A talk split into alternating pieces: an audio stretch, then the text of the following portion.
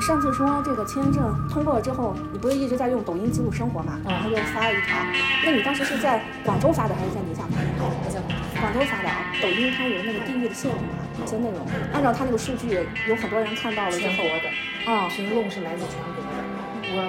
毫不避讳地说，我没有删，我一条评论就是好的坏的，一条评论都没有删。嗯然后播放量是六百四十四万，嗯，这六百多万的抖音里面的评论中间，就是不好的男性占到百分之九十以上，我保守说，我不敢说百分之九十五，嗯私信中间骂我的百分之九十九是男性。超级难听，就是什么话脏，什么话恶心，什么就骂什么话。我就发个什么，我就说签证到手，等待出发，我什么都没说，一张图片，嗯，然后这一群人他不知道什么是签证，什么是绿卡，什么是国籍，他连这三样东西都不知道，他就在里面就是各种就是他的观点就开始往上，他认为他人生的观点就是他的话就是围绕着感觉我是个卖国贼一样，嗯嗯有一条我就有好好几条，刚开始我还很认真对待，后面我一看就是大家好像喜欢跟风，嗯这个跟风就是，如果前十条评论是好的，后面基本上百分之九十五以上是好的，因为我播放量上百万这种已经好几次了，嗯，所以我是有这个规律，就会发现，如果有一个人带节奏，就会出现这个情况。然后呢，我这个中间就有人带节奏，而且都是复制粘贴型的，然后就开始说，呃，快走，别回来了。我就想，我没说我走呀，嗯而且我没说我放弃中国国，好多在下面就说等待看你放弃国籍的拍那种视频，我就很认真回复了一条，我说为什么要放弃国籍？然后下面就说各种五花八门。我突然有一种感觉，我就说我为什么要认真对待？像这些人，嗯，他的生活就是我个人观点，我我内心讲，我就是看不起。嗯，为什么？就是你弄不好来小学，你连九年义务都没结束。嗯，就是你但凡九年义务结束，你如果在网上想找存在感，你想真的想骂人的时候，你最起码就你就说你没有别的知识来源渠道，你可以去百度搜一下。嗯，我度娘搜一下说，哎，什么是签证？嗯，对吧？嗯，或者是你可以去先去查一下这类东西，你没必要一上来就开始怼人，而且怼的特别没有层次感，特别没文化。就那私信里面就是就你没办法播的，嗯嗯我我不敢给你念，就我收到的私信，然后咒我全家的，嗯咒我在半路上的，嗯嗯咒我在美国怎么样的啊，咒我在美国被枪顶着怎么样。然后咒我在美国遇到其他人种怎么样？就是人家最近很流行一句话叫“中国人不骗中国人”哈。他在我的抖音下面评论就说什么黄焖鸡啊之类。其实我到现在我跟你说这话，我到现在都不知道黄焖鸡是什么意思。就是他可以用嗯我也不知道。他可以很用很侮辱自己人的话，嗯，你也很清楚，在国外这些是对国人的一种歧视，是外国人对中国人的一种歧视。嗯嗯但是，就是中国人在说中国人，嗯嗯嗯，这就是为什么出了国门，就是人家说中国人不骗中国人。但凡走出国门，但凡在国外有过经历的人都很清楚，走出国门第一件事情就是不要相信你的同胞。为什么？捅刀子的和给你就是强买强卖的和加码买卖的。都是自己的同胞，不知道为啥很丢人，但这是事实。嗯很残酷，很丢人，对，听起来很丢人。但是我在我的抖音上我见识了，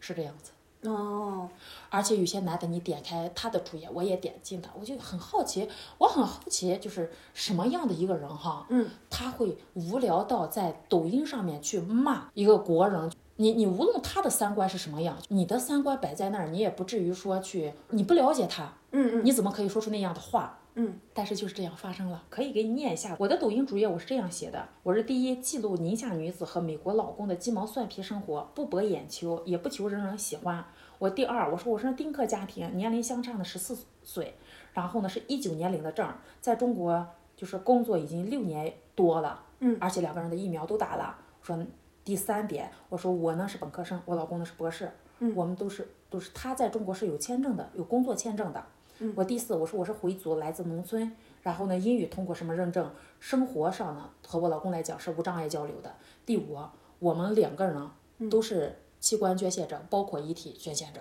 嗯因为抖音就我去年已经经历过一次网网暴暴了，去年经历这次网暴是，我跟丹尼斯回我们老家，铺天盖地就宁夏固原啊，对，骂的就你没办法听的那种。然后连我们当地的新闻都把我这个事情就播报了，都不敢相信这个事情就是中国人干出来，就自己人干出来的。最后一条写的很清楚，我说部分优质男女打引号的，嗯，我说麻烦绕行，给网络一点净土，就是你但凡想骂我，你先跑去我的主页看一下，嗯这些人就是毫无征兆的对号入座了。我那天就笑的不行，我就跟我朋友聊起来个聊个啥，我就说，我说我怀疑抖音是故意的，就把这一部分人全部就是推到我这个地方来了。你要说我在网上就我是主观意图上去做了一个什么东西，你就说哎呀，感觉这个东西就是不可思议，你为什么要做这件事情？嗯哎，你要说这样的话是可以理解的，嗯因为我老公是美国人。嗯我办签证，我两年前、两年多前，将近三年，我们结婚前我办过一次，是没办下来的。嗯，我签证通过了，我是很高兴的一件事情。为什么？因为抖音人家说记录美好生活，我也没让你看呀，我只是在记录我们两个人的生活。嗯这件事情对于我来说是很大的一个事情。嗯比如说，Dennis 拿到了驾驶证，一次是他拿到了中国的驾驶证，还有一次是他拿到了咱们的那个社保卡，嗯我也发到上面了。嗯也是同样的遇到网暴了，都会遇到这，然后我就会发现一个情况：如果是个中国男人娶了一个外国媳妇儿，铺天盖地的全部都是在那祝贺声，嗯，就下面就觉得哦你多有本事，就是啊给中国人长脸，就是都是这类话。嗯，但凡是个中国女性，要是嫁了一个外国男人，无论国籍，无论是跟谁，白种人、黑种人、亚洲人，没关系，全部都是骂的，而且大多数是男性。嗯就是所谓的双标，体现的淋漓尽致，在我的抖音上面。嗯嗯这一部分刚开始很气愤，就感觉，哦，就抱着手机就想怼回去。你真的想怼回，你就说这些人咋这么阴暗？我又没干啥，然后就开始骂，就是，嗯，Dennis 可以当我的爷爷了，Dennis 可以当我的爸爸了。我父亲要是见到 Dennis，应该叫兄弟呢，还是叫大哥呢？我说你但凡进一下主页，你能看到人家两口子是多大。话又说回来，多大那是我找的，与你啥关系嘛？我找的这件事情，它影响你什么了？嗯嗯没有的。那么你激动什么？你激动的点儿在哪儿？这是我理解不了的。刚开始很生气，等到后面觉得很无聊，很可悲，我觉得。嗯，因为这都是吃瓜群众嘛，吃瓜群众日常的我生活。也是吃瓜群众， 比如说这次王某某跟李某某的事情，嗯我也是吃瓜群众。但是我看到这么个事情之后，我会第一，我会想什么？他与你的生活没关系。是，第二，在我心目中，这个男的他真的是个人才。你从就是评判社会标准上来说，他真的是个人才，他他是很很有才能的这么一个人。嗯嗯，家但庭是出在身各作方面风上面，排很好。但是在男女性从这个上面去谈的话，在我跟前他是彻头彻尾的一个垃圾，嗯就是在我这一块儿，国际上面一线明星陈某这类人哈，嗯嗯他都有那些事迹的，嗯啊，不认女儿的，然后什么样的啊？首先第一点，我不追星，就这些人，你无论到国际上面，你已经达到什么样的一个标准了，在我这儿垃圾，我肯定归类了，就是男女方面，才能是才能，另说。嗯对，嗯我也是吃瓜群众，我也会这样。你要说在谈论某某王某某前妻李某某最近这个事情，哎有文化就不一样啊！我一直在劝周围的人一定要多读书，那有文化骂人都不一样啊，有条理很清楚，一二三四，有文化就是不一样。背后有有人家这有专业的律师团队，有高手指点，对吧？多怎少么人去也有引呀，导舆论？那以前也有，但是多少人是淡定不下来的。嗯嗯有人知道他也有个坐，就是能不能坐住，能不能稳住的问题，嗯，是有这方面的。我不赞同，就是你把这个事情看到就是女性攻击女性，意思话就是说，嗯但凡是个男朋友这件事情，前男友我这个事儿都干不出来，为什么？嗯，他都垃圾成那样了，就因为我是高学历，我就要忍着吗？嗯他都已经不堪到那样了，我凭什么忍着他？特别同意，嗯，张靓颖一句话，就是我以前认为啊，退一步海阔天空，但是我现在认为啊， 我我为什么要退？给嗯你脸太多了，我是这样认为的。三观不正啊，嗯和这个社会适应是两个方面。我喜欢一个人，不是说喜欢他的所有，我要喜欢一个人就喜欢他某一个点儿，就是他说的哪一句话，嗯就我只是喜欢那一句话，但并不认为就是我认同你这个人，啊嗯，但是你那句话我还是认同的。郭德纲就有一句话啊，就是没事劝你大度的人啊，你离他远一点，小心雷劈的时候连累到你，我是赞同的，凭什么给你让着？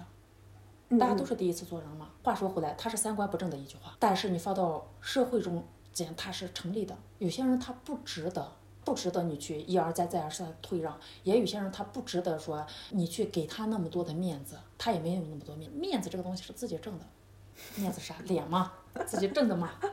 这样认为的。刚才说到面子，有很多的男士，他们在这个社会上，我是真的有听过一个男士说，他收入已经很多了吧，这么多嗯年做生意，然后还想继续做事儿，他也坦诚，他说的是为了面子。呃，我赞同，嗯，这个我是赞同的。比如说昨天晚上才爆出来的，嗯，某微主播嗯，啊，十三点多亿，你说他两口子他要那么多钱干什么？明白了没？这个人到了一定的阶段，钱他自己前面也说过，我挣那么多钱，我现在也没时间花呀。就钱挣到一定阶段，它它只是个数字，就是和你的生活中间，就是咱们息息相关的，无非就是吃喝拉撒住行嘛，就和这些东西其实没关系了。就钱挣到一定阶段，咱们通俗一点，用日常生活中很俗的一句话，就叫面子。如果高大上一点，叫社会责任感。嗯嗯我是这样认为的。比如说，比如说我拿就是我的体重来说事儿，因为我已经有十年一直保持在五我十觉二得到你只五十有四。四十五公斤，不不是我我一米六六，你要再低就不现实，就是已经十年了，就没有突破那个五十五都没出去过，就一直常年五十二到五十四，就中间两公分，也就是四斤嘛。前段时间就是陪着 Dennis 减脂半年了，就陪着他减脂，那我也就跟着我说，哎呀，陪着你减脂，反正我这个平台期已经十年了嘛，我试一下看能不能突破。从那之后呢，就是你要设置一个目标，你不要就是比如说体重这个事情，你不能就是说我，哎呀我。昨天晚上吃了一顿早餐，吃了一顿大餐。我第二天早上，我赶紧去上个卫生间，然后不要喝水，我来称一下，那个体重不算。你要有一个长的规划，比如说我掉了一公斤、一点五公斤，也就三斤，我用了多长时间？我用六个月，但是你掉下去就是真的掉下去了。所以我最近的体重是五十点五设定的，我那阵设定的，我说五十一是我的底线，你要再低就是看起来就有一点病态了，因为我毕竟做健身的，我很清楚就是这个人瘦分为好多种，你要是枯瘦。哦那就是病态的了。嗯，我喜欢就是带点肌肉的那种女性，还是带点肌肉的人，看起来比较有精神嘛。你太瘦的话，就状态不对。所以我的底线是五十一公斤，结果半年之后我掉到五十点五的时候，我就在想，我能掉到五十点五，我好多明星一米七几的个头是四十多公斤，他们也没看起来有多病殃殃。我说弄不好我是还是可以再掉点。你看，其实你都已经心里面的底线是五十一了，当你正儿八经已经跌跌破五十一的时候，而且你整整个人状态还不错的时候，嗯，你又开始有新目标了。两周前吧，我已经设定好了我的体重就是保持在五十到五十一之间，这是我最终的体重。但是我昨天晚上就修改了，嗯，我的最终体重我是要保持到四十九点五，嗯然后我现在五十点五到四十九点五，一公斤两斤嘛，嗯，我又设置了四个月的时间。嗯，你看，就和你刚才说的，你说他有一个人，他的就是财产经历，他已经到了那个阶段了，他为什么就面子脸嘛？这就是提到另外一个话题，欲望的问题。哎，但我觉得这个不太一样，你回头你仔细去想，嗯是一样，就是最终就是他那个面子和咱们这个体重，你听起来就是八竿子不打边儿，哦其实就是你内心的一个欲望嘛。对，但我说的那个那一点点不一样的是说，你的这个呢是说就是做给自己的，不管外部给你了什么样的反馈，你你其是实做给他自那己嗯个事情也是做给自己的面子，为什么？他要社会认同感嘛，社会认同感给他一种什么骄傲嘛？那是外部给他的一个反馈，是对。当然，我同意一点，就是都是为了满足自己的心理的一种感受嘛。啊、你刚才说我这个为了我自己，也我也不是纯粹为了我自己，为什么？就是我的健康，我五十五公斤我也是健康的，五十五公斤我是完全健，因为我一米六六呢，五十五公斤一百一十斤嘛，我是完全健康的。但是我还想看起来很比同龄人状态要好，我得让人一眼看到我的时候就说，哎，这个人是健身人士。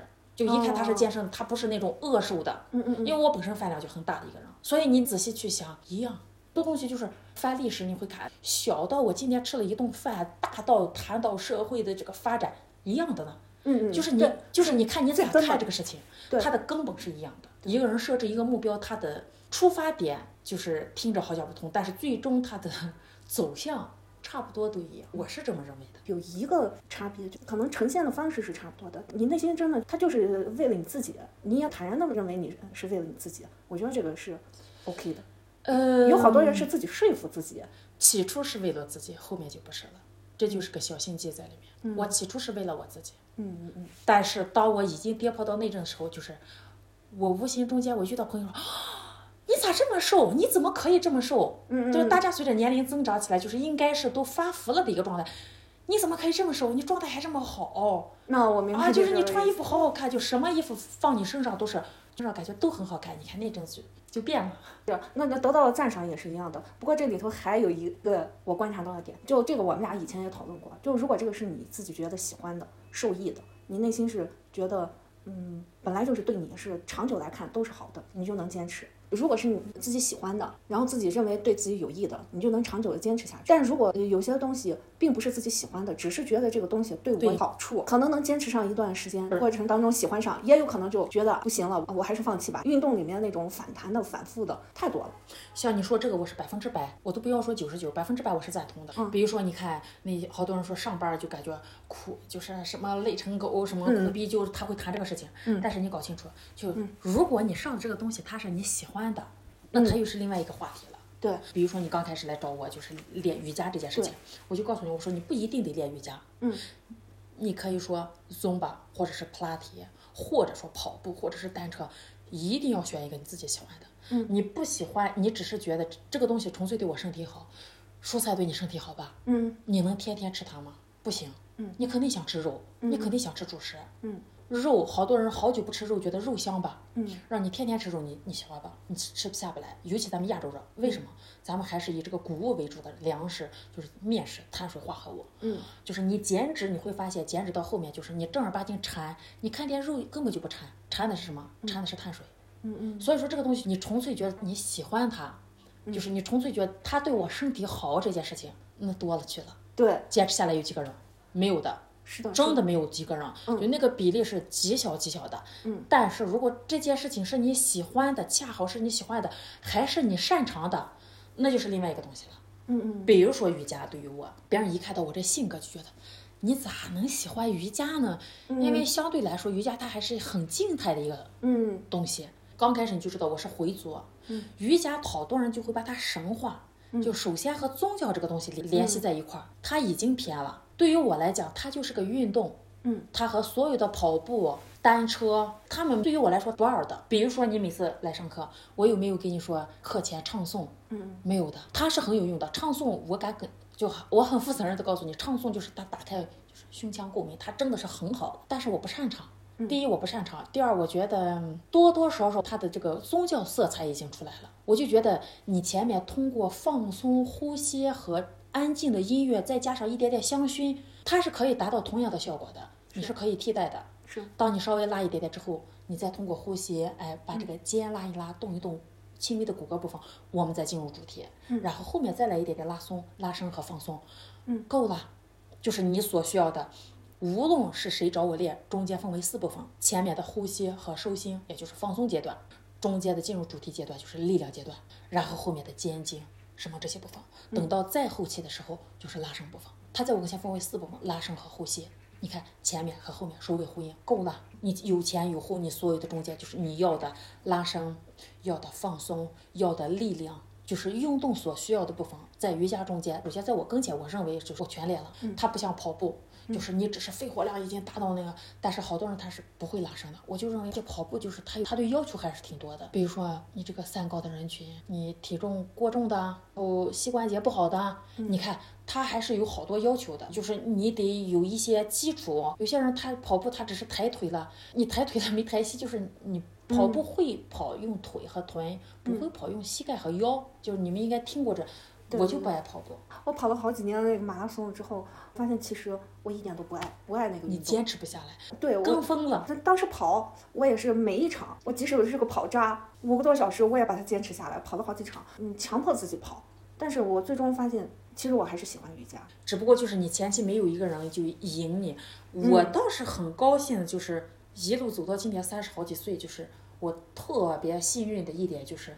我每干一件事情或者是坚持一样事情，哎，很身边总有那么几个就是导师级别的，嗯，就一个比一个好，就感觉走的狗屎运那种。就是每次遇到的人，就是引导你的这个人，他的观点很新颖，然后呢，就是这个事情就坚持下来。当时是说你是出于兴趣呢，还是说觉得对你有好处？最开始觉得它是一种时尚，嗯因为我练瑜伽那阵子，你想嘛，那是一零年的时候，嗯，一零年就是接触瑜伽的时候，好多人听到瑜伽就是很高大上的一个东西。嗯内政是纯粹是个高大上，就是运动很多种，瑜伽属瑜伽属于很高的那种，就纯粹为了一种，我也不知道这个心理怎么说，就是有点那个因素在里面。那时候费用还是很高的，觉得哎呀，这个钱已经投了就很可惜，就舍不得扔，只是在练。正儿八经就是完完全全把这个瑜伽当成个事儿去做的时候，是我做过一次小手术，三十二岁的一个男大夫给我做的，边做还边说，小姑娘就是看着文文静静的，咋这么大脾气？就原话是这样说的。哦，然后呢，我就说你为什么这么说？啊他说你这个部位得病，嗯，你这个我都不敢给你说百分之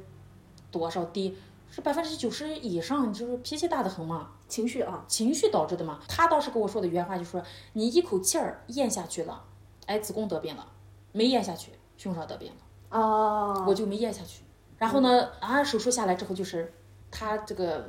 血管太多，就嗯部位牵扯太多，就整个人就属于趴着这种状态。嗯。然后等到自安那个事做完之后，就觉得我才二十多岁，我就挨了这么一，嗯，小当然是个小手术，嗯，挨了这么一小刀子，然后我一定要好好坚持瑜伽，我要，嗯，当时那个大夫给的意见就说，你去做一项运动，啊，你就是可以让你安静下来的运动，你去做一做，就把瑜伽当回事儿了。嗯这是我正儿八经瑜伽就是能坚持下来的。嗯，那时候还年轻还小的呢，就没有那么多的感悟。嗯，当每次就特别生气，你都已经成年人了，你不能骂人吧？嗯，你不能打人吧？嗯，你就没办法发泄，然后我就去做瑜伽。一节课下来之后，哎，我那阵生气生啥来着？忘了，我才发现，真的可以发泄。那阵才觉得这个事情是可以发泄的一件事情。我我自己有一个观察啊，是现在好多女性对于自己不太自信，是因为对于自己的身体不自信，都不是说外貌，就不知道自己的身体怎么样才可以瘦，或者说是怎么样能保持一个好的状态。这样有那么多的些各种的吃法，各种的动训练方法，现在健身户外有很多，然后就觉得啊，那我就去健身会所健健身，锻炼锻炼，好像就 OK 了。但大家实际上还是对自己的身体没有信心。 PUA 挺多的吧？ 这肯定是一方面。其实吧啊，内心讲，嗯，现在的女性，呃，自信的比不自信的要多，啊，不自信的那一部分呢，就是往上和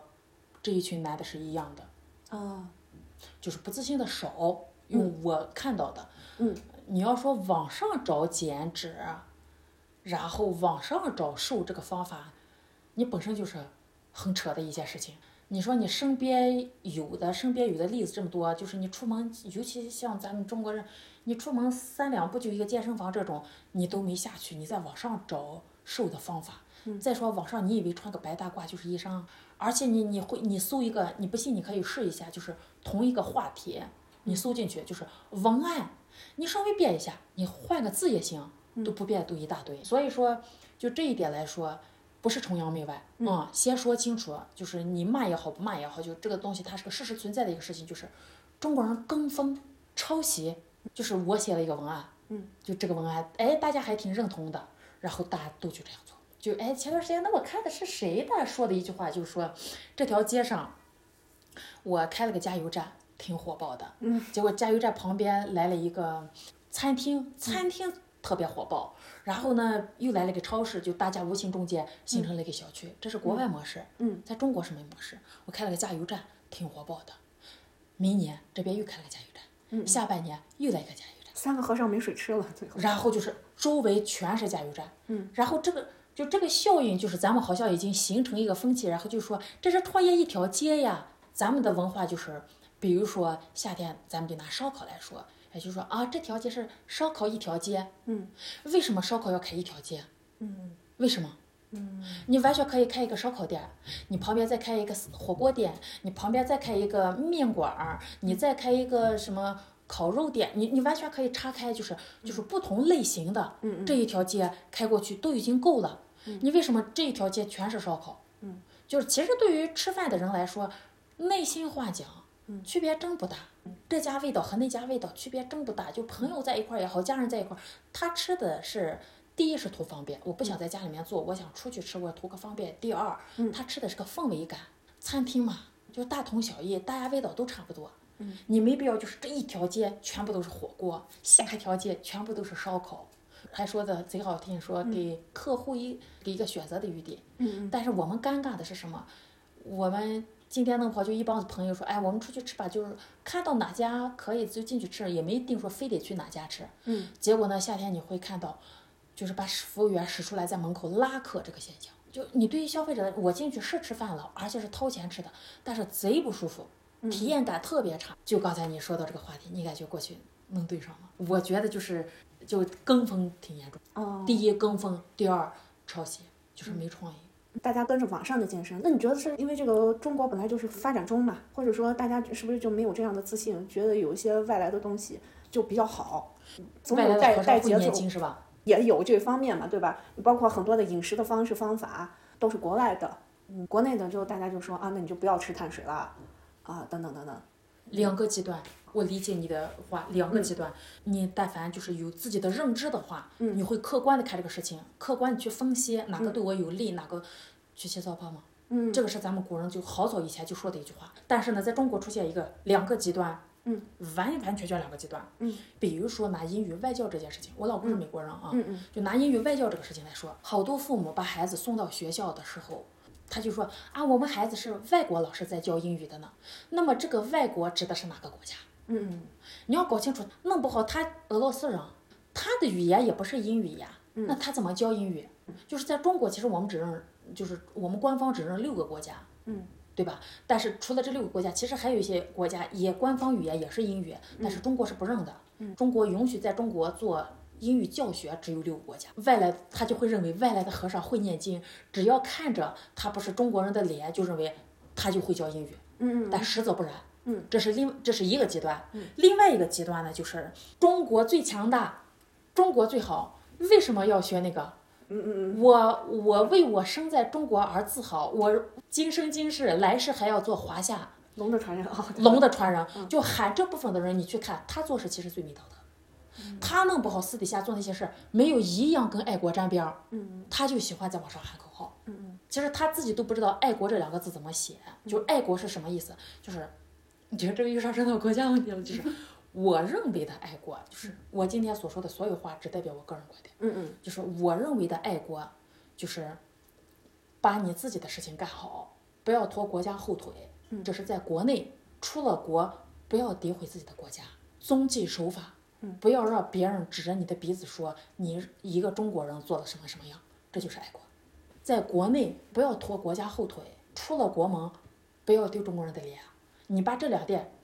听着很简单吧，嗯做到的没几个。那俩出门扔垃圾的人，嗯，拿出了门之后就是倚老卖老，出了门之后就是多的事儿。嗯嗯在国内时候天天往上喊着爱国爱国这个爱国那个，出门之后那超市的啥小便宜都想占。嗯嗯然后国家但凡出现一个什么政策，其实那个政策就是针对的是真的是没有劳动能力的，或者是家庭不完整的，或者是他都想占一下，嗯就什么好处他都想往上凑，嗯嗯他往上还喊着爱国啊，我今生今世我怎么以什么为傲，国家以你为傲了没？ 对不对？嗯，你以国家为傲，国家以你为傲了没？你做了啥？嗯嗯好好 学习，嗯，好好学习，把你分内事情干好，嗯，少喊那些很夸张的事情。我前两天我就又回到咱们最开始那个话题，嗯就是我抖音的事情。我就刚开始我说我很认真的在回一些，我还在怼人，但我后面就很生气，我后面就发了一条，就特别就是我认为就很解气的一件事情，因为我第三针疫苗打了嘛，我们两个都打了，嗯，我们两个都是免费的，我就故意发到那个上面，我就针对这一部分人，我觉得很低能的这一部分人，我真的瞧不起这一部分嗯人，我就说了一句话，我说，第三针的疫苗很香，还是免费的，我为什么要推过节？我是中国人，嗯，对不对？我老公你看是美国人，也是免费的，嗯，生气吧，嗯，对不对？但是我说什么？嗯，我老公也在纳税呀，他为什么有中？他为什么交了社保了？因为公司聘请他来的时候，就是所有那合同里面写东西，公司这个钱发到他手上的时候，就是该有的东西都已经就剔除掉才到他手上的。我们打疫苗免费咋了？嗯，你你天天就是骂这个就是对，我就理解不了，弄不好他还在吃我们的低保呢。就这一部分人中间，其实有相当一部分人他还在替吃低保，低保就是我们这些交钱的人还供养着你，你反过来还骂我，嗯，就是觉得就不配拥有中国国籍，不配这个，我咋了？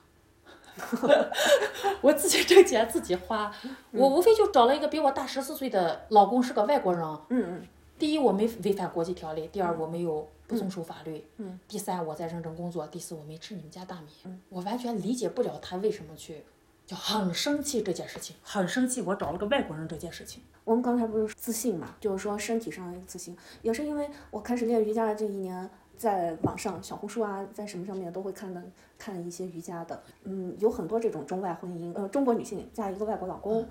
我发现这些女性都有个共同点吧，她真的很自信，哦，这点不讲了， 我贼自信，对， 就盲目自信。我我是我我不觉得你是没盲有目没有自信开玩啊笑的，啊，我我发现这种自信呢，就是说不是说她面容上是怎么样的，人格上，对，有一部分还基于就是她是对于她的身体，她的那个美，她能接受她自己的状态，呃，我认同。嗯，我不知道别人，因为我接触过中外的婚姻有几个，但是不多。为啥敢说这点自信呢？啊，嗯，这是另一半儿给的啊，这个这个是咱们咱们自己同胞男性欠缺的，不是说所有，嗯，是部分优质，引号的啊，嗯嗯欠缺的那一部分，就是这份自信是来自于配偶给的，就是我们家我很认真负责任的就告诉你，嗯，就是我今儿个不洗脸，就我今儿要没工作啊，我就是不洗脸的，我早上只是起来刷个牙，我还睡的呢，我老公弄跑就他起来去煎个蛋，然后又做点，其实那个早餐就是也是很简单的早餐，他给你端床上，我牙也不刷，就因为那那阵我还没起来呢，我就趴床上吃了，然后他就看着你吃，他就会说，啊你咋这么漂亮？其实你很清楚。我还没洗澡呢， 我头发弄不好还油的呢，我连牙都没说，我哪何来漂亮这一说法？但是他我她是真的爱你，女人就受用，没办法，这个东西就是我我自己很清楚那句话很假，但是我就受用呀。一个人没事儿，你说一个人正常的人，谁喜欢天天听一些，就反面的，就真话，就咱们所谓的说，我说真话，我是为你好呀，你为我好啥了？我不想听呀，我自己啥情况，我好不知道吗？我天天看镜子，我身上有没有赘肉啊？我身上没有，用我老公的话说，就是我活了四十多年，这么多年，就是你是我见过身材最漂亮的女性，是吗？不是吧？我还真不信了，就是我还对吧？你很清楚，模特儿就你一眼看过去比你漂亮的大把的是，他就会说这句话，而且他还那个眼神坚定的对着你说，嗯，你都知道他眼神坚定的给你撒谎的呢，受用呀，你说咋来的就这么来的，嗯，就是人家也有一句话说，就一句话就你自己讲了一句，撒了一个谎，嗯，就说着说着说着，你一直在说这个谎，一直在说一直在说，结果有一天你把自己都说信了，嗯嗯，哎，就这么来的，嗯，自信就这么来的，你说我那做饭吧，也就那样。我给他做饭就是，就放点盐，放点胡椒粉，嗯然后放点孜然粒，然后放点豆瓣酱。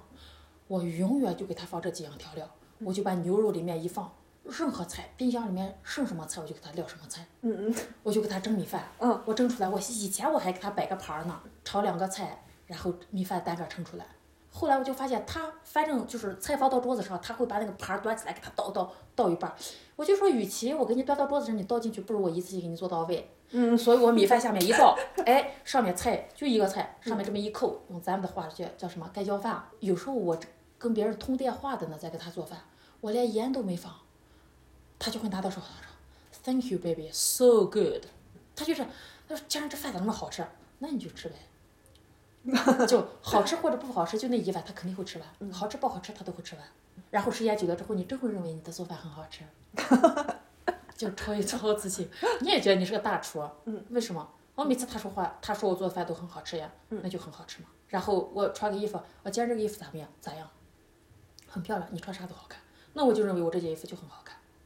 我穿啥就是很漂亮。我老公都觉得我很好看，我为什么要在乎别人的眼光？然后我们俩每次只要是今天要没工作，我肯定我洗完脸我也不会抹粉，我还省一点呢。所以我出门戴个口罩，帽子都不带戴的，出去就是弄不好多数情况下出门还穿他的衣服，然后时间就久而久之就会发现，我家里面我地拖得干干净净的，我的床洗得干干净净的，然后我的厨灶我洗得干干净净的，我家里面要那个舒适度，外面根本就不管别人，为什么？因为家里面是我们两个人，你想嘛，除了上班以外，你全部都在一块儿生活的，就是你把这个家收拾干干净净啊，两个人收拾得干干净净，然后你就很舒服。然后这个舒服达到之后，你再回头再看你周围的朋友、亲戚、同事和陌生人的时候，你会觉得，哦，原来我的状态是很好的，你这个状态出来了之后，你就感觉你自信肯定就出来了。你想想看，因为你状态已经达到这儿了，就家里面是无，百分之百肯定。嗯嗯我晚上胃疼了一个晚上，一晚上没睡，早上那个大黑眼圈都成那样了，因为我胃一疼，我自己早上都知道，多多少少因为胃疼多多少少有一点味道，我就会问他，哎，我今天你没闻到屋子里面有什么？没有呀，没有的呀，其实你自己都知道，就因为就是这个自信，还有就是配偶是百分之就是在我跟前，百分之六十以上，剩下那百分之三十是你要有自知之明。你一定要有自知之明，就嗯你是一个什么样的人，你在这个社会中间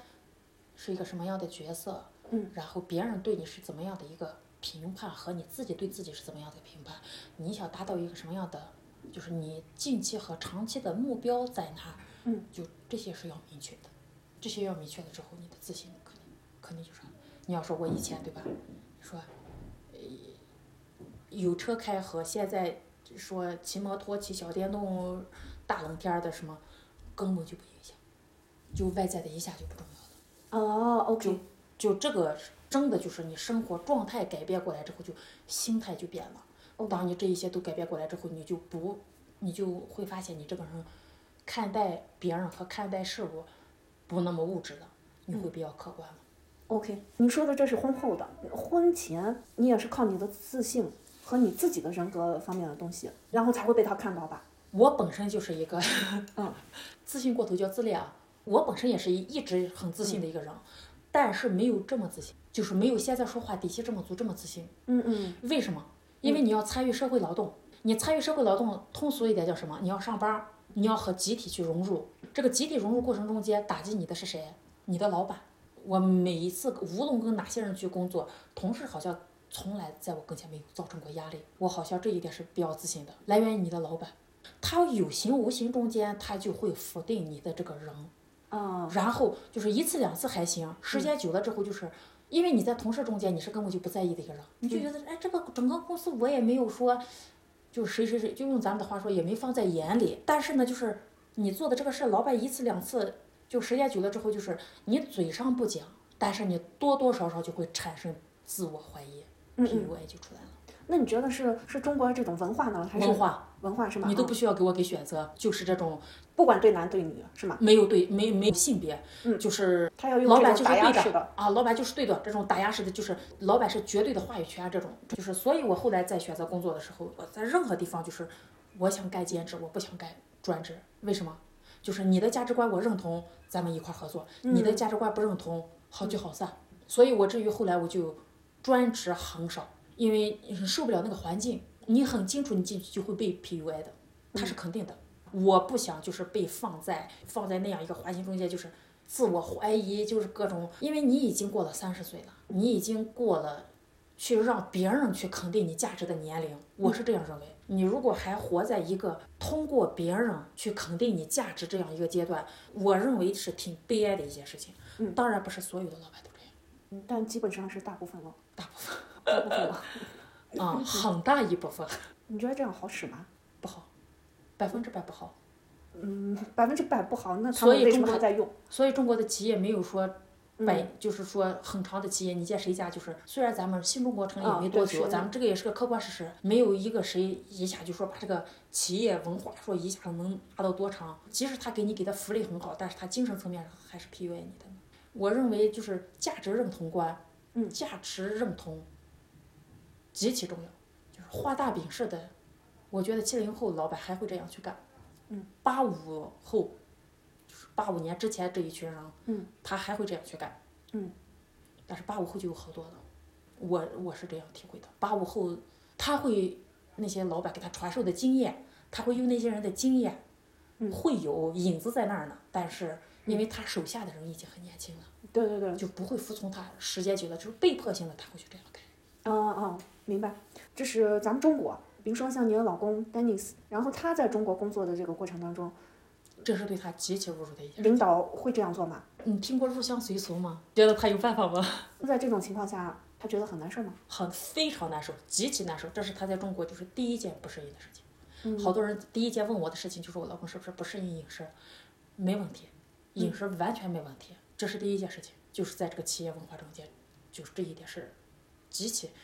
嗯，第一，他本身就不认同嘛，嗯嗯，从头到尾就是你不要说他被他被这些人去改观掉一件事情，嗯，你要知道他在那个国家是四十岁之后才来的，嗯他都工作了十八九年，他才来到另外一个国家的，嗯而且他之前他本身自己也是高高管嘛，他也是管过人的，他也是被人管过的，就是嗯所有职业上这一切的事情他都是经过的一个人，嗯，他又不是说二十多岁说很年轻的时候来的中国，他是就是整个人格就是这些价值观都已经定型了之后嗯他来的中国，所以从这些方面，好多事情就是用他的话来说，用他的眼光来看待，嗯，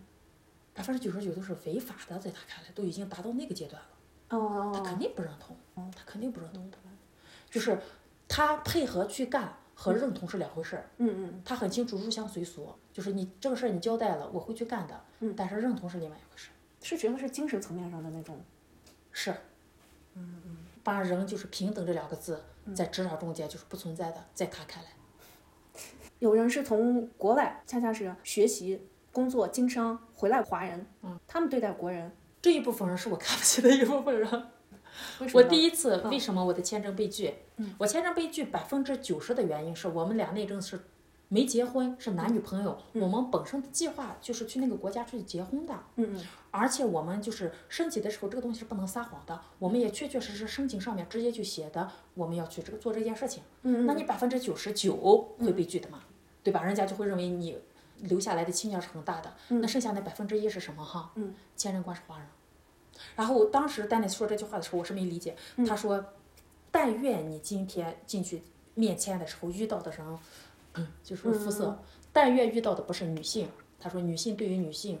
是比较刻薄的一点。”第二，他说：“但愿你碰到的不是黑人。”他说：“第三，这是最恐怖的，但愿你遇到的签证官不是华人。”嗯结果就是我遇到的是华人，哦，中国面孔。所以你这因为这一件事情，然后就哦，不是多了去了，而且我们去其他国家感受到的也是这样子，就是那你觉得是什么原因呢？他们其实已经在国外，你在国外受过教育，这经过嗯商有一部分是我看到的，但是有一部分确确实实，Dennis 他在这个文化中间，因为他之前同事也有华嗯人，就是他确实感受到这一部分人，就是不知道为什么，你只是从这个国家换到了另外一个国家，他不知道为什么，他自带优越感，他不知道那个优越感是哪来的，那你他也们是对谁的优越感？是对对国人，国人嗯只对自己人。你在别的人群中间你是不占优势的，还是哪一点？还是自己就是分人。我当然说的不是所有，嗯嗯嗯还是分人。他就说明了一点，就是他自己内心不够强大，嗯他需要通过踩低别人来体现自己。凡是人家本身，你看什么博士学位，正儿八经以人才引进的方式，在其他国家获得绿卡或者是获得嗯获得国籍的这类人哈，人反而不，这类人人谁都其实人家根本就不管人，只过自己日子。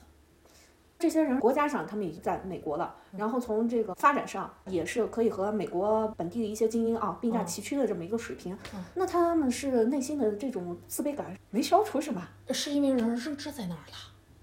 你要知道，嗯就是凡是能达到那样一个阶段的人，人家从小的这个学习氛围，嗯人家的认知从一开始就，人家都是大家都六岁进一年级，对吧？嗯嗯人家认知本身就比你高了，就是从一开始，人家认知层面上面就是，我不跟比我低的人争高低，就是人家本身就是只看就只关注自己的，只关注自己的，人根本就不会关注别的。你不同的阶段你都会遇到那样几个所谓的导师型的这种贵人相助嘛啊，还是说是帮你打开了眼界？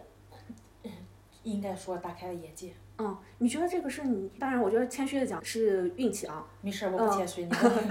但经过我这么多年，或者说我录不同的播客嘉宾，我发现这个还是跟人他自身的那关系。我要不主动找人家靠上去，谁主动来找我？但我觉得这点是一个很积极正向的，我一直是一个很主动的人。人就是喜欢和那种优秀的、能指点自己的、上进的，或者说是有深度的人去交流、去结交。那倒谈不上，嗯，就是有时候吧，你这个结交就变成一种巴结了啊啊，有时候就变成那种，我倒没有说特意那种，就是无形中间你正好想干这件事情，我呢就是最近在琢磨，我想干这件事情，就这么琢磨，然后琢磨是这么一两个月就已经在准备了，过程中间呢，这个人就出现了，把哦，我的这个人就出现了，就我前期肯定有准备，我就已经在准备这么去干了，肯定就是无形中间会给朋友去透露这个话题，嗯嗯朋友朋友之间无形中间我就会去聊，然后正好就碰上，每次都是这样，基本上都是这样产生来的，哦，主动出击，心愿是放在前面了，你肯定准备要往前面放嘛，你不然的话就是给你突然砸你五百万，你你你那不不得就拿出去霍霍了。就肯定你前期要有个规划，就是你的，你其实你的这个规划已经成熟了，脑子里面已经成熟运行了好多遍了。这个事儿，哎，有这么个人出现了，然后他就给你点了一下，就顺理成章。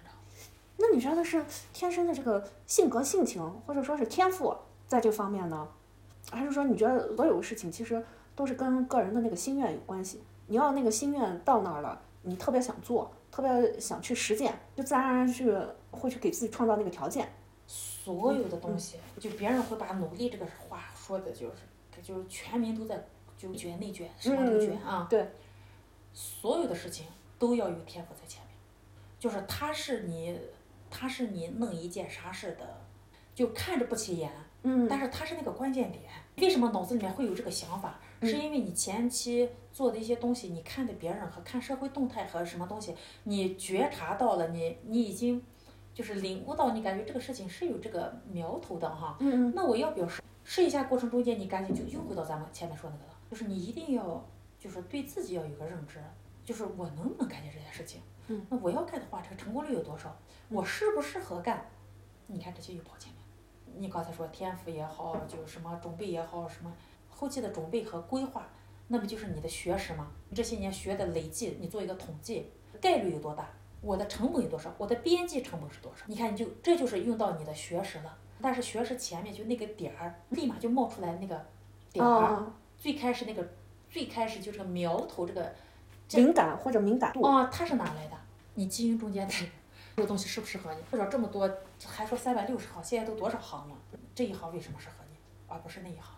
所以你心里其实还是有感受的，对吧？我有感觉这个东西我能，比如说别人你要给我说，你就说哎呀，我觉得你这个人吧，挺适合当模特儿的。你要跟我说这句话，你要说按我的瘦的程度，按我这个程度，这要是个盲目自信的人就，哎对呀，别人这样说我是不是真的可以这样做？但是你搞清楚你适不适合。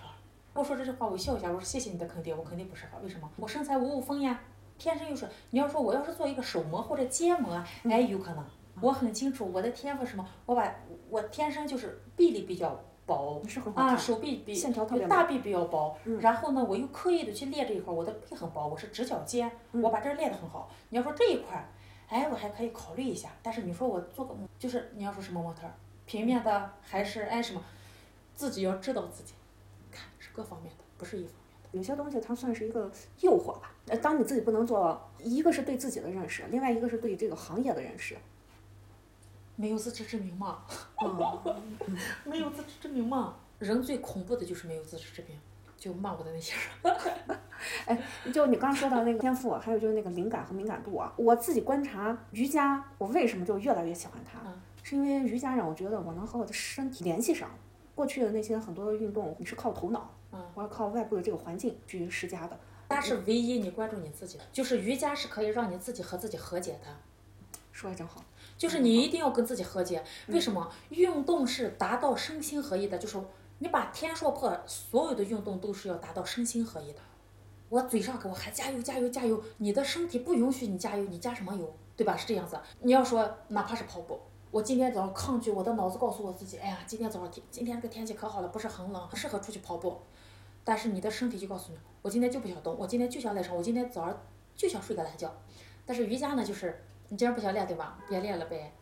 月圆和月缺的时候还不是这个不是迷信，那这我个是身体。我自己也有感受。月圆和啊月缺、月圆月缺的那一阵子就是很浮躁，就是给你自己吃了多少前期就是工作，做了多少自我心理建设？你建设再强，你坐那儿坐两个之后，你就会发现，就你开始自我怀疑了。我前面事情在干啥呢？我脚也踩不下去，我后背也嗯嗯。不挺直，我光是个压肩，光是个丫头，我咋了？就开始怀疑了，干脆别做了，我做别做了呀，嗯我刚刚认同你说的，就是，和自己和解。啊而且你想练好瑜伽的话，你必须和自己时刻是连上的。为什么？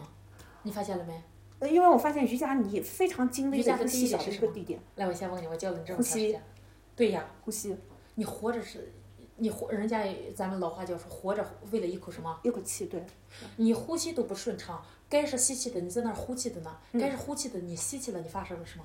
你憋气了，憋气什么？对对对岔我气记儿得了，就是这样子的。对，你你瑜伽的首先第一点就是学会呼吸嘛。好多人说呼吸谁不会，活着就是呼吸，还真不会，好多人都不会，还真不是那样子。因为我在这个过程当中就我就在想，哎，那我为什么会憋气？我这个行为习惯是怎么养成咋养的？成的？对，我就开始倒推，往前开始想你的习惯，对，包括我怎么睡眠，怎么呃饮食，我们大家都会注意，但是我又开始关注我的睡眠是不是都有受影响。你下次要是失眠的时候再给你教一点，你躺下来，双脚脚尖向外，然后屁股滚动一下，脚滚动一下，头滚动一下，这样的话你后背是完全放松，贴到床上了。然后你开始就开始想，我上课的时候，哎，我上课的时候说了，是全身心放松是从哪开始的？从下往上，你自己给自己说一遍，放松脚，放松脚踝，放松脚。你放松了一遍，还没放松，我再左右摆动一下，整个后背再贴实，我再从下往上再来一遍，还不行，再来一遍，最多三遍，最多三遍。你本身你你睡觉前，你跟朋友聊了一个什么东西，你你有点不舒头脑服，哦或者说你看了一个什么新闻就你很生气，或者是你今天工作就无论什么就你你你其实带着气儿，其实你是带着情绪睡的觉嘛，你就这么来两到三下，这个不是说给你精神啊，说嗯，就明白，嗯，这个不是的，这个是让你自己放松的，就是我自己告诉我自己我该怎么做，我就会放松。又绕回来，就刚才你说的那个天赋或者那个灵感、那个敏感度的那个东西啊，嗯那一点点那个东西，我发现好多人也失联了，就是失联这一块儿，或者说这个东西它冒出来一点点，它嗯，但是在日常的生活当中，它还是会跟着说什么东西更有用。那我能不能给你说一点？这一部分人就是，好听不好听啊，嗯，自不量力，还是没认识到自己。就是你在这个社会中间，结婚生子、交朋友、与同事打打交道，或者是去干一份工作，你无论做什么，你都要学会先了解你自己，你得有一个就是自我自我认知，我适合跟哪些人交朋友，这个人不合适，但是这个人就是想跟我交朋友，保持距离。为什么？因为你自己跟自己和解不了，你也就是你跟他在一块儿之后，他很舒服，你不舒服怎么办？远离他，你不需要那么多朋友，嗯，你根本就不需要那么多朋友，你也不需要那么多。好，今天单位老板说了，今天晚下班之后有一个饭局啊，来的都是谁谁谁，一听又是这个局那个局的，就很重要，与你啥关系？啊对对对，那是人家的地位，那这个人跟你吃一顿饭，然后你就学会了没有的，你啥都没学会，你顶多在那个饭桌上给人多倒两杯水，人家连你姓啥都没记住，那叫无用社交，开什么高？嗯，就是这个人的名片当时桌子上发了，对吧？嗯，你手上也拿了，你第二天给打电话，你看他接不接？即使接之后，你谁表明身份？我昨天晚上吃饭说，哦，我这会儿忙着呢，没下文了。就是这个东西什么都说明不了，就是又回到哪点，就你自己把自己没认识到，你的层次还没达到那儿呢。不是自己的圈子，不要一硬挤，挤不第一不是说你努力就能达到，是你真的挤不进去，那个圈子不适合你。第二就是即使挤挤进去了，大家记住你了，你又能干啥？你的认知没到那儿呢，就是对你你这些人的关系也好，这些人的财力物力也好，你是用不到的，你都学会了你也用不到。人家在谈几亿的项目啊，你兜里面装着几千块钱。如果是我，我不挤，我觉得累得慌。为什么？就是还给我会造成一种恐慌。我谈的是我自己，这些人的圈子我不挤，并不是我自负，是因为我很清楚，就是跟他们一块儿待的久了之后，我会自我怀疑的。就好比大家这两天谁谁谁被罚了多少亿，然后大家就是文案都一样，那对，就说抖音现在计算财产都是以亿为单位的吗？嗯。你一个拿着几千块钱工资的人，你看，你咋那么逗？嗯你谈他干什么？与你啥关系？人家几亿，你搞清楚人家几亿，人嗯家付出了多少的？那后面还有那么多那么高的大楼里面那么多的人指着人家活的呢，人家要开工资的，刚才你说瑜伽是身心合一的运动，运动都是，呃，只运不动过这个运动适合你， OK，这个我要纠正，不然别的行行同行听见会骂的。哦对对对，所有的运动都是身心合一的。哦，只是不因为过我自己太喜欢了，所以我对我就我觉得嗯啊从来没有诋毁过任何其他的项目。为什么？就比如说跑步，我很清楚他掉秤很快，他这个很好，他那个很好，他就是不适合我，我就是不喜欢是身心合一。比如说跑步过程中间，你的呼吸调不好，嗯你是特别容易喘的，特别容易喘你就开始恶心呕吐，它不适合我而已。对，我曾经以以为我特别喜欢游泳，是 吗我 我我感觉当时提学游泳的人都放弃了，然后我感觉我还把坚持的呢啊！对，我感觉我把银川能游泳的地方的那个水水我都喝过了，然后我学会了游泳，它也是非常注重那个呼吸的。可我发现还是和瑜伽是非常非常不一样啊。它区别大了去了。我也喜欢游泳，嗯，但是我从来在咱们这儿一次都，我今年三十多，我一次都没游过。嗯，在西北旱地嘛，对我我到沿海地方，你比如说我现在要搬去的深圳，我肯定会去。啊嗯那我肯定，我夏天我要有机会，我弄跑，我天天去 的。那就是的，我也喜欢游泳，但是你和瑜伽是不能相提并论。比如说我婆婆，她讨厌瑜伽。你要说三观正，什么是三观？她讨厌瑜伽，她特别喜欢普拉提和尊巴。她都七十九岁了，啊她她就是喜欢那种动力的，哦，明白，嗯但是她就贼喜欢我，她就贼喜欢我的瑜伽。啊，哎，很搞笑吧？他很讨厌瑜伽，但是他喜欢我的瑜伽，嗯，因为他认识的和我当初说的那个也很像，就是大家一上来就开始，已经给你脑子里面灌输，嗯，瑜伽吃素，瑜伽不能杀生，瑜伽这个呢，就已经和这个宗教已经连上了，这点他和我是认同一样的。另外一个不喜欢瑜伽，你看我身边这些，嗯丹尼斯也讨厌瑜伽，他看见谁做瑜伽他就笑，但是他喜欢我做瑜伽，他很尊重我这一点，而且他喜欢。我说你不喜欢瑜伽，我说你这不是你这不是对吧？你是说自己话自己都没盖住，但是不是的，因为好多瑜伽就是在网上已经开始就开始，有一点点就觉得把脚腕子拉上来什么什么，就是，就各种宣传就是瑜伽是世界上最好的，把瑜伽已经神化了。那啊、就是我明白，所有的运动跟瑜伽都不能比，嗯就没有可比性。但是他和我在教他过程中很清楚，你就是个运动。他不反感我的瑜伽，是因为我对瑜伽的观点，你很客观，认为它就是一个它就是个运动，运动里面的一个类别，不同的人选择适合自己的。啊而且来找我上的人，我都往出推的呢。有些人在上，我说我说我给你内心建议，你不适合瑜伽。啊，那我想，我说你适合普拉提，哎，你给他教他怎么教他的呼吸是反的，哦然后呢，他就是很燥，他说你去练练普拉提，你去练练尊吧。然后你踏着音乐的点儿，就是你把这个东西排泄出去也很好呀。你为什么要练瑜伽？嗯尊巴那么好，你为什么要练瑜伽？他说尊巴那么好，你为什么不去练？我说他不适合我，我多少会员都是我我推出去的，也不是我吹捧自己，就是嗯一个好的教练，会员能找着你，嗯，就证明他认同你，他认同你的观点和他认同你的授课方式。他既然都已经认同你这个人，嗯那么你就要给他给正确的指导。这个正确的指导是包括他适不适合你的这项运动，说的真好，对对不，是说给自己贴标签，嗯是因为他都已经找到你了，对吧？嗯嗯比如说好多人咨询就是问我，嗯对吧？私私下女同志问我挺多的，能不能介绍个外国男朋友？什么怎么样才能认识外国男朋友？怎么样才能就是？我说你看宝贝儿，哎我的婚姻我到目前是我是极其满意，我都不能说我很满意，我是很非常满意我的婚姻的。但是我不能给人人都说外国男人可好了，去找个外国男人，你不知道他。我都给他我说那东西是有风险的。第一，你你语言都不同，你语言这一块儿都不同。第二就是就好多，你看那网上就是一个北方的嫁了一个南方的，就感觉鸡飞狗跳的，就感觉自己远嫁了这个困难那个困难，你有啥可困难的？嗯， 你还在中国的国土上面说啊，吃不到一块儿，这个不到一块儿，吃不到一块儿，你做两顿呀，嗯那东西有啥可拿的？嗯，孩子的口味儿是根据你做饭来定的，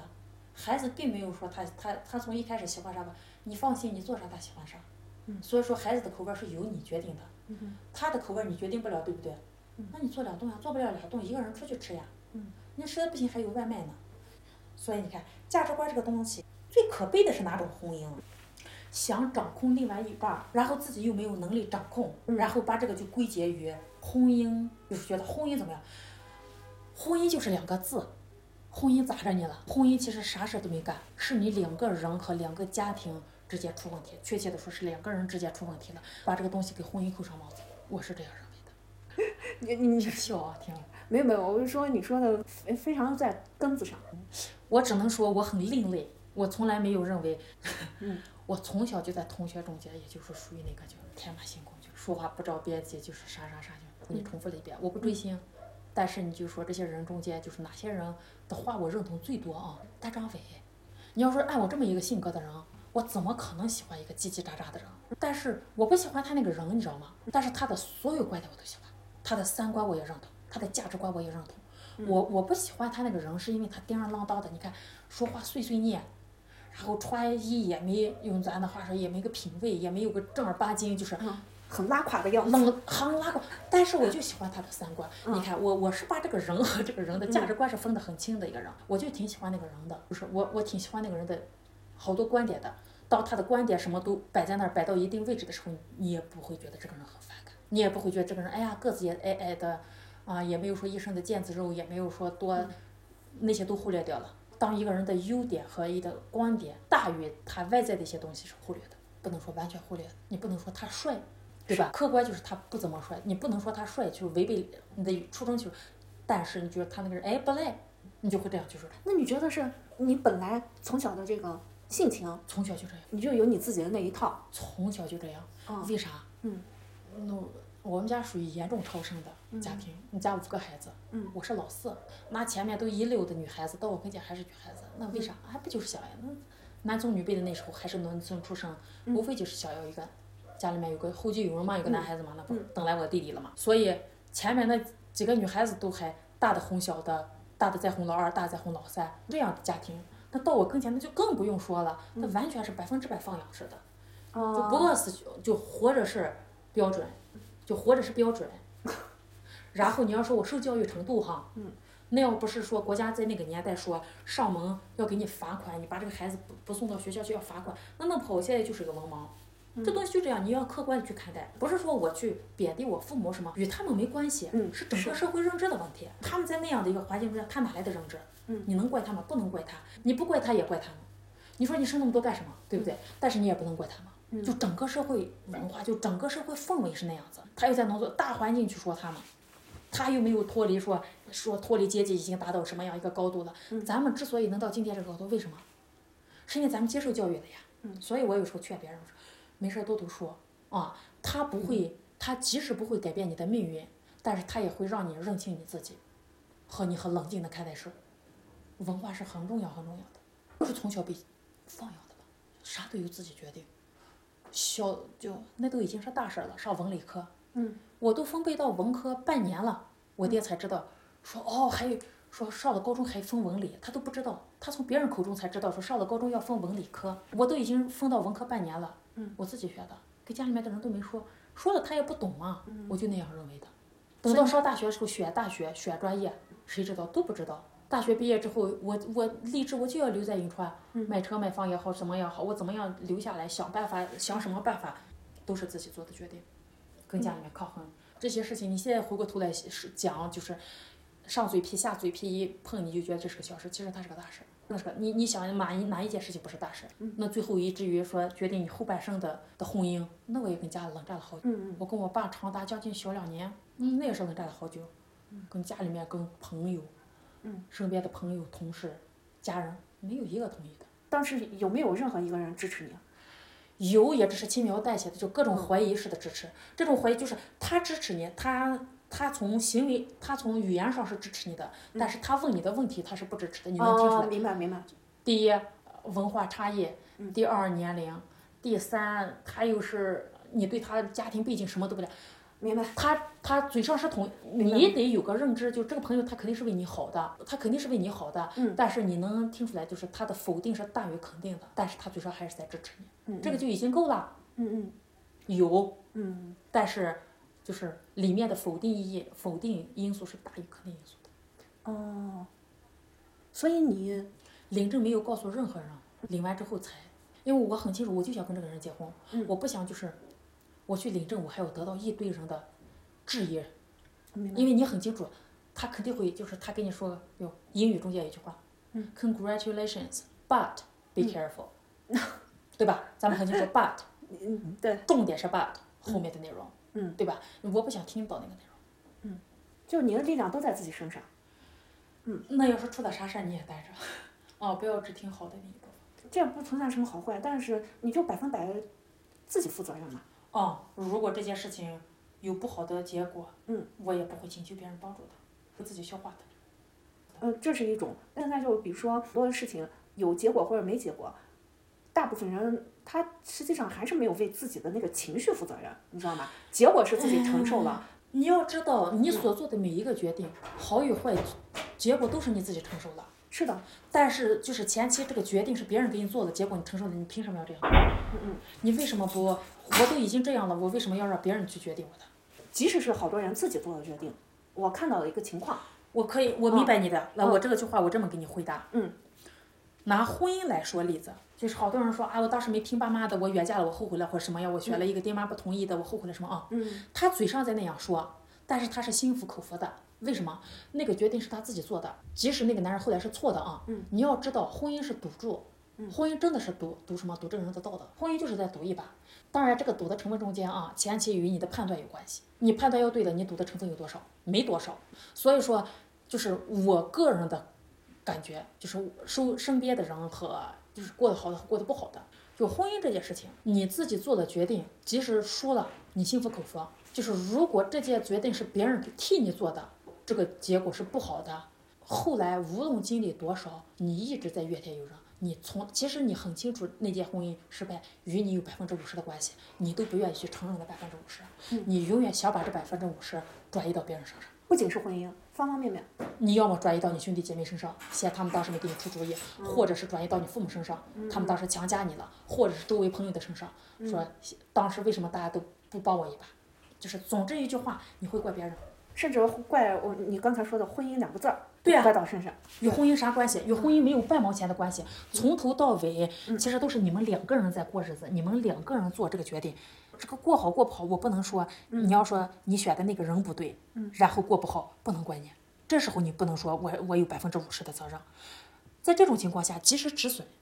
难听一点就离婚，嗯，那种才是对你自己最大的负责，你不能说到那种情况下我还在想着说啊我这个婚姻失败，我要我自己要找原因，就是 PUA。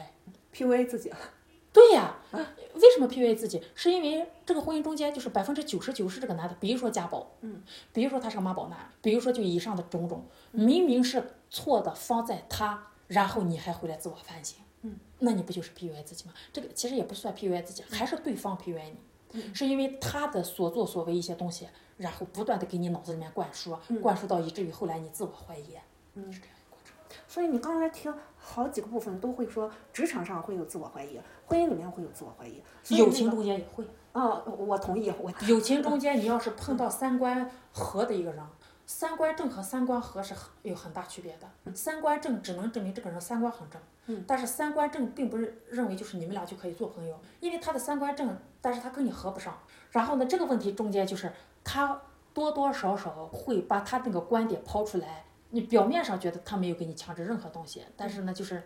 你问他。比如说你你婚姻，或者是你的感情，或者是你和爹妈、你和朋友、和同事之间出了点问题，你去问他，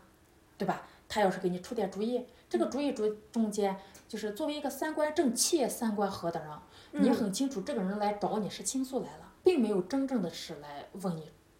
给建议，给建议。为什么？因为最终解决这件事情的人是他，不是你。对，你坐那儿听就行了。嗯嗯，他说的话如果真的错的离谱了，嗯，给他提醒一下，这个是不对的，嗯，没必要再给他强加，你没必要就是说我认为怎么样，你认为是你认为，你没在人这个圈子里面，你为什么就是你认为？这是三观正，三观合是听着，偶尔就是你错了才跟你说，你不能说好多时候就是错指的是真的是原则性的错误犯了，你要给提出来，这是三观合。就有时候这个东西很难理解，就没没有他我他他我那个差别，我，吧，有自经历己一套，我嗯我就去评分评判，就是如果这个朋友，嗯，和我真的都已经真的很好了，好到就我们俩换着穿衣服了，就我们俩之间就小秘密啥都分享，都已经好到这个程度了，嗯，但是我后面就慢慢发现，就是他对的那个好，就是和我认为的好，就是我们俩，我觉得我们俩真的三观很正。嗯我们俩三观也很合，虽然他有时候呢偶尔有一点我不赞同，但是我们俩真的就是很合拍，嗯嗯，就他说什么我都赞同，他我说的东西他也赞同，哎，这个东西就很搞笑。我们俩就在这样，结果我有一天发现他在我们共同的另外的朋友中间，我在我的观点中间，他和咱俩的关系没有这么的近。然后你在他跟前就是把我所有这些东西如数去和另外一个人去商讨我的三观和商讨我的事情。然后如果有一天让我知道有这么一件事情出来，就是你和我的关系，哪怕十年，哪怕二十年，哪怕就是从出生咱俩就是这么好，嗯嗯，在我这儿一票否否决权，嗯因为人家有一句话说说有人抢你男朋友，说你会你会生气吗？不生气，让给他，男人多的是。那个女的说了这么一句话，在我跟前也是呀。嗯，朋友多的是，只要你愿意交。嗯嗯，我不缺你一个，更何况还是个三观不合的人，我跟你较什么较？浪费我时间。嗯我是这样，朋友在我这儿，如果你在后面，因为家人你是没办法选择的，同事有时候也是没办法选择的，嗯，但是朋友是可以选择的，嗯，这个世界上唯一一种很让你舒服的一段关系是可以选择的。我为什么要选择一个我忍让的、隐忍的、不舒服的关系？嗯，你都已经让我不舒服了，我留着你过年吗？一票否决。我我肯定会难受，是个人都会难受，我肯定会很难受一阵子。再难受，我也会偷偷看你朋友圈，嗯我也会偷偷观察你抖音，但是我也会把你删了。哦但是我也会就是在我这儿，你就已经是 past，你就已经啊没了。 OK，不管什么样的情况下，都会有一个自我怀疑，或者有可能就是要放弃掉。那怎么样就是配偶怎么样哦找回这段儿？怎么样重拾？怎么样调整这个心情？怎么样找回这一个自信，又重新振作？对，靠自己呢？靠瑜伽。嗯，靠瑜伽和靠自己是一样的，因为都是自我消化嘛。嗯凡是能自我消化的问题都不是问题。如果自己还消化不了，那么你只能说给最亲近的人。记住，这个最亲近的人不是兄弟姐妹和父母。为什么？兄弟姐妹和父母是来用来担心的，不是用来分享这些，不是用来问询意见的。问询意见和谈这些是闺蜜级别的和配偶。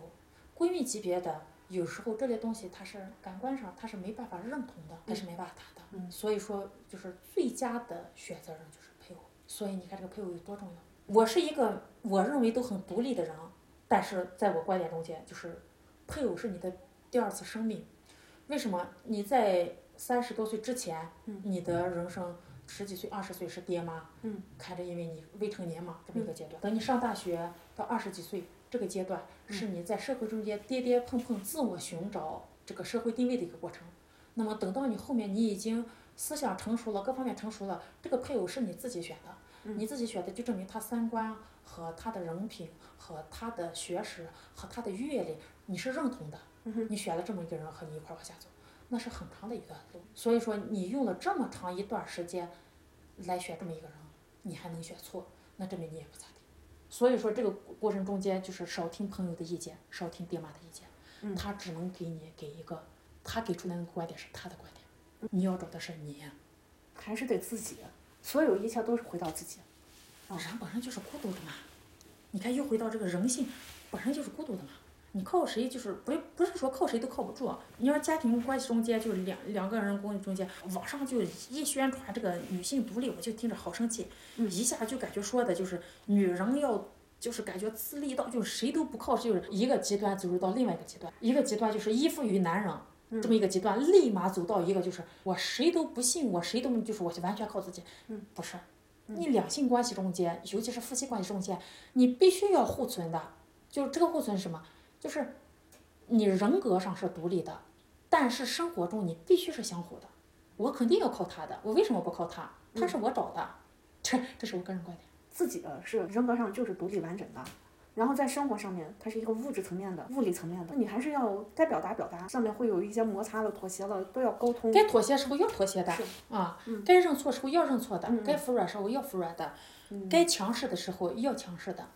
比如说，他今天要说说一个什么观点什么，你知道他那个不对，然后他准备 PUA 你的时候，很严厉的看着他的眼睛，表情凝重而且坚定的说出来。你对你老公也会这样吗？会的，因为他那个东西就是已经有点邪了。就其实大家你说啊好，然后这个人就方方面面好，没有每个的人都有他的那个盲点，不对可吧？能，每也个有人他人性的很多的部分，对吧？没有两片树叶是相同的，没有两个林红色是完全契合的，想啥的呢？好犟的呢？那丹尼斯在外人眼中，哦，就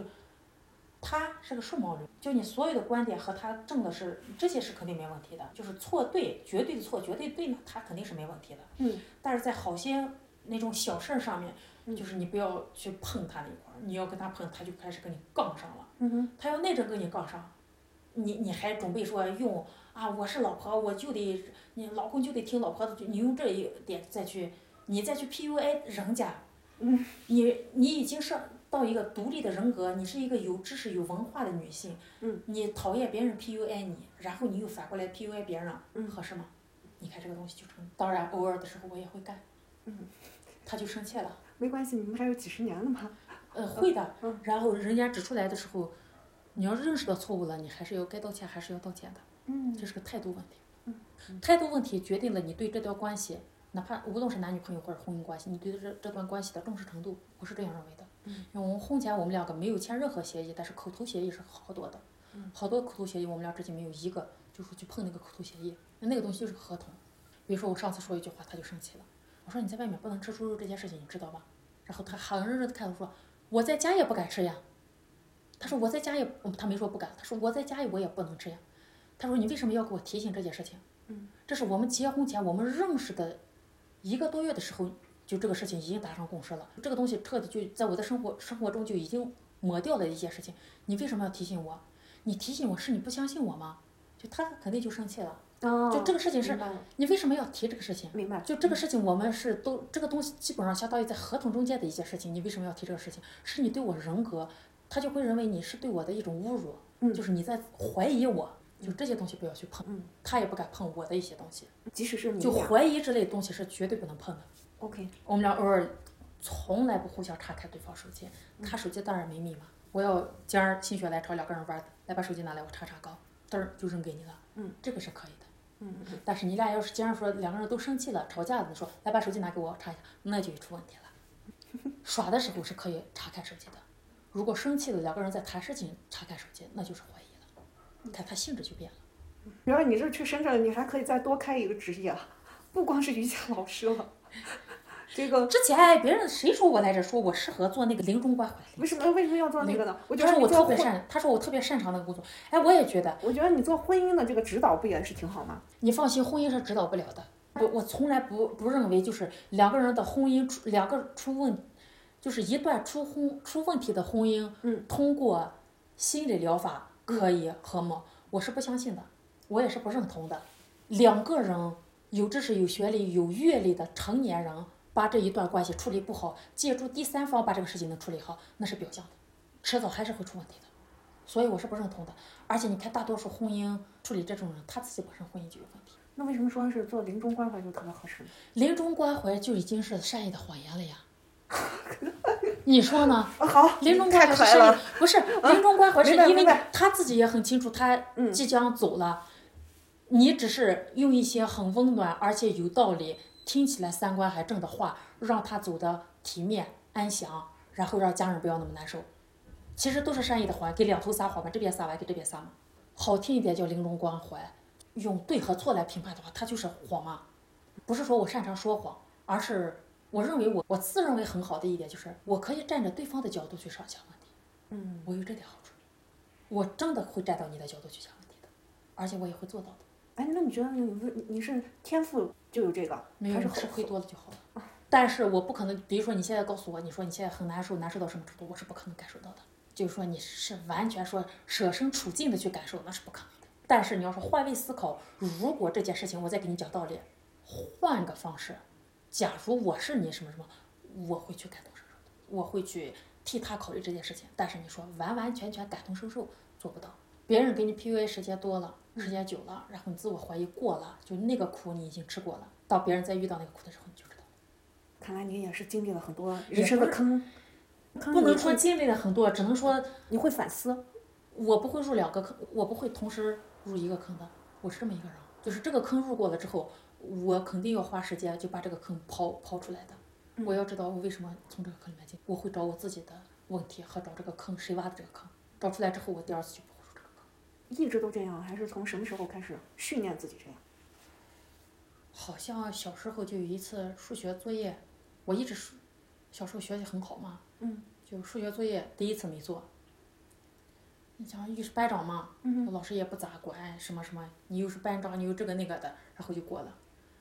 老师也没惩罚你，嗯全班都惩罚了，唯独没惩罚你，给了你面子。嗯，第二次存在侥幸心理，又没做，做了一半儿耍小聪明，前面做了，后面做了，中间没做，老师发出来，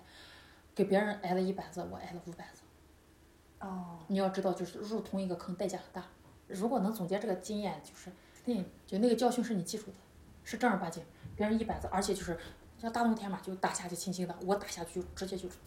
嗯出来了，而且你还是班长，就当着全班面站起来，就那种侮辱，身心， 明白就了，你的威信被，明白就了，是你的那种威望，你的威信在全班同学面前被扫了。你现在听着好像很小的一个事情，但是你回到那个时期，嗯嗯班里面四十多个学生呢，你可是班长啊、明白了。然后当着全班面，班长被老师揍了，而且揍了五下，就还不敢哭， 那种耻辱那是，那你记一辈子的。所以，所以大家才用 PUA 的那种方式。从此以后方我改了，法嘛，嗯我作业我我肯定会做成，但不是我做成的。呃学习好嘛，老都就耍小聪明。我来，你不会题对吧？我来给你讲这个题怎么做。嗯。然后我写一页，写两页，来，我给你把后面这些题讲了，来你，你的给你讲完了对吧？嗯你做完了对吧？来给我抄，我让别人给我做，但是我很清楚要做完的。嗯。交上去的东西得写满。就你换个方式，其实也也没有那么认真的完成，但是就是你知道里面题型你都经过了，为什么你给别人讲了吗？嗯，可以，是这样来的。很灵活，知道自己想要什么，反正总找方式方法。啊，有小方法啊，这个很重